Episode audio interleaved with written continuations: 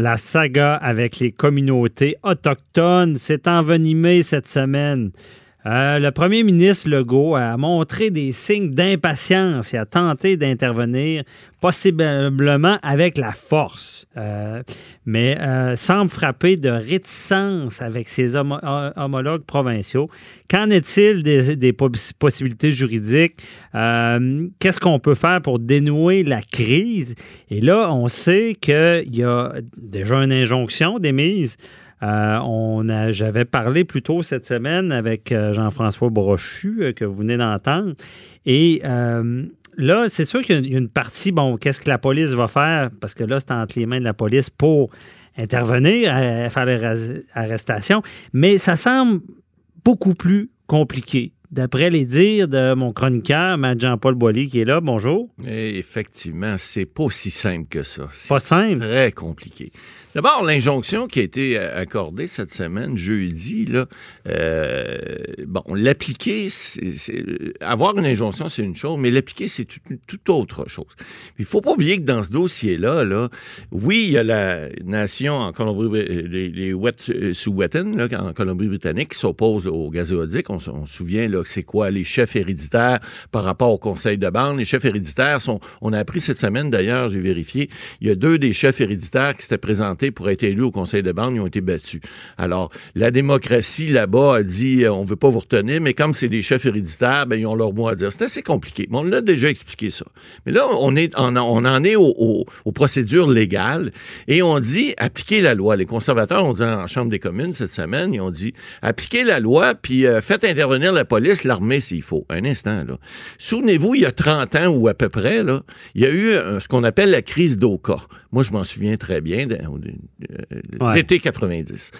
La crise d'Oka, euh, souvenez-vous, Maître Bernier, elle a duré, vous ne deviez pas être vieux, là, elle a duré euh, je ne veux pas trahir votre âge, mais ça trahit le mien. Elle a duré exactement. Moi, je pensais que c'était du fromage. Non, ah, non, non, il était dans le fromage, mais c'était pas du fromage.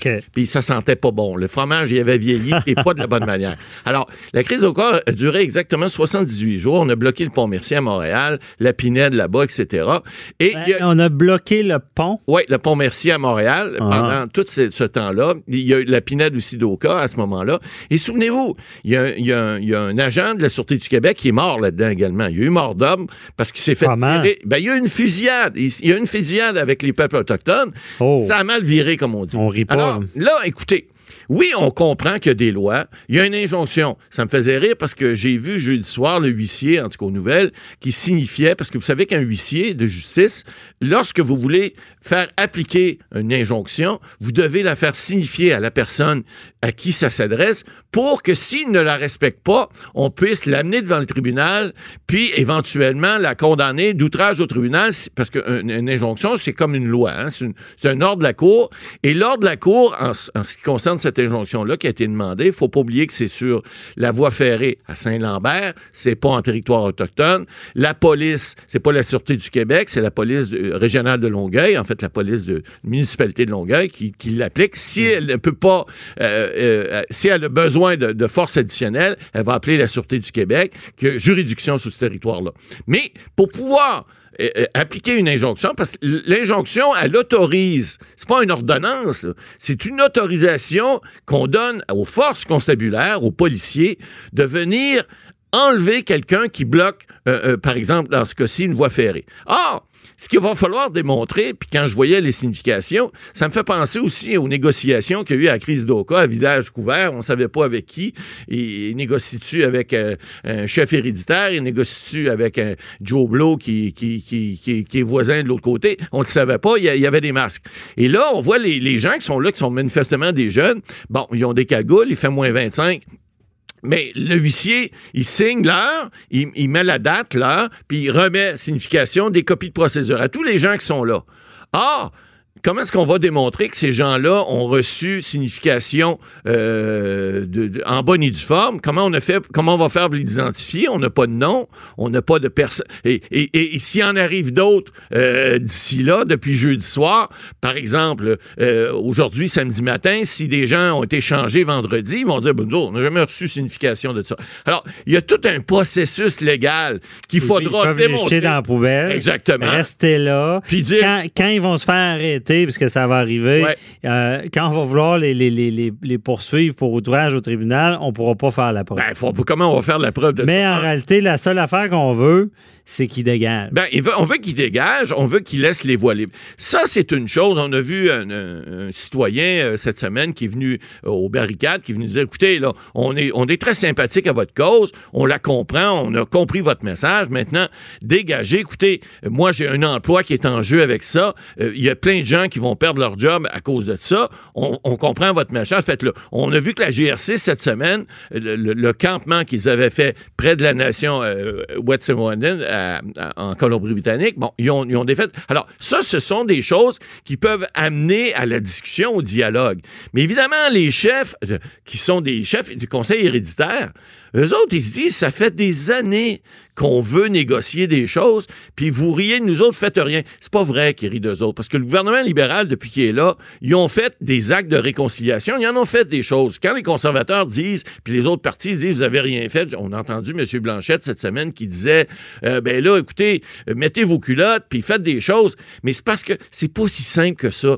Tu peux pas forcer ces gens-là à venir négocier, alors que ça fait des années que dans leur tête, on ne respecte pas. Savez, les peuples fondateurs au Canada, on le dit depuis le début, on l'a dit à l'émission Maître Bernier il y a deux semaines, les peuples fondateurs au Canada, oui, les anglophones, les francophones, mais avant ça, il y avait les autochtones. Puis c'est eux qui sont les Premières Nations. C'est pas pour rien qu'on dit Premières Nations. C'est eux, ils étaient là avant nous, ils étaient là. On est tous des fils d'immigrants au Canada, à part les autochtones, les Premières Nations. Alors eux, ils se sentent oubliés là-dedans. Puis lorsqu'ils font ce genre de revendications-là, bien évidemment, ça fait boule de neige. Il faudrait pas moi, je, comprends, on est une société de droit. Je comprends qu'il faut que les lois soient appliquées. Je comprends qu'on peut pas bloquer. Oubliez pas qu'à Saint-Lambert, il doit y avoir un ou deux autochtones. Le reste, c'est des étudiants de cégep qui en profitent, des manifestants de gauche qui sont qui aiment ça euh, euh, mettre, mettre de la merde, là, comme on dit.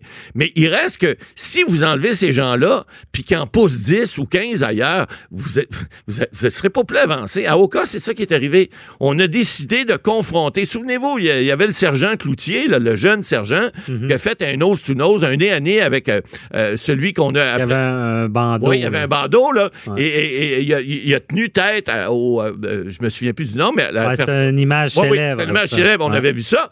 Et puis, cette confrontation-là, qui s'est mise à dégénérer, a fait en sorte que le problème, au lieu de se régler après quelques heures, quelques jours, ben, il a pris presque trois mois.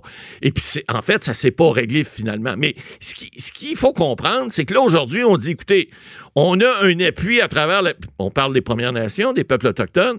Euh, cette nation-là, Wet'suwet'en, elle, en Colombie-Britannique, dit nous autres, on a des revendications. Les autres nous appuient. Hey, nous autres aussi, on n'est pas imbéciles à temps plein. On a des appuis, on a le, gros bout du bâton. Ben, vous allez, vous allez nous donner ce qu'on veut maintenant. Hein? Mais c'est sûr que le rapport de force il est comme drôle parce que les politiciens veulent pas que, veulent pas que ça vire en guerre civile. Hein. Vous savez, on a vu ça dans d'autres pays. Les, Saddam Hussein de ce monde et, les gens dans les pays arabes, quand ils décident, ou en Chine, ils décident, non, vos revendications. Ici, la démocratie, on s'en fout. Pouf, on envoie l'armée, on rase tout le monde. On a vu ça, là. On a vu ça à Hong Kong. C'est pas. Hong Kong, c'était encore. C'était une possession britannique il y a à peine 25 ans.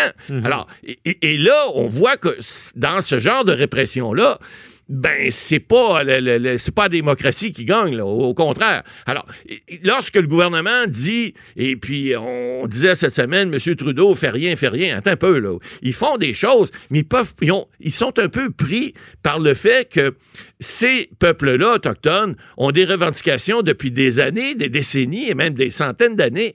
Et puis, ils ont, je vous l'ai dit dès le départ, souvent, ils n'ont pas perdu la guerre. Ils ont signé des traités qu'on n'a pas respectés. Alors, tout ça fait en sorte que c'est bien beau dire, on va prendre des injonctions. M. Legault, cette semaine, a raison. A dit, écoutez, je vais essayer de parler aux autres premiers ministres, vous l'avez dit d'entrée de jeu. Ça n'a pas bien fonctionné parce que les gens sont frileux. Les gens savent ces revendications-là autochtones, savent que, effectivement, par exemple, on parle des gazéoducs, on parle de, de, pipelines, etc.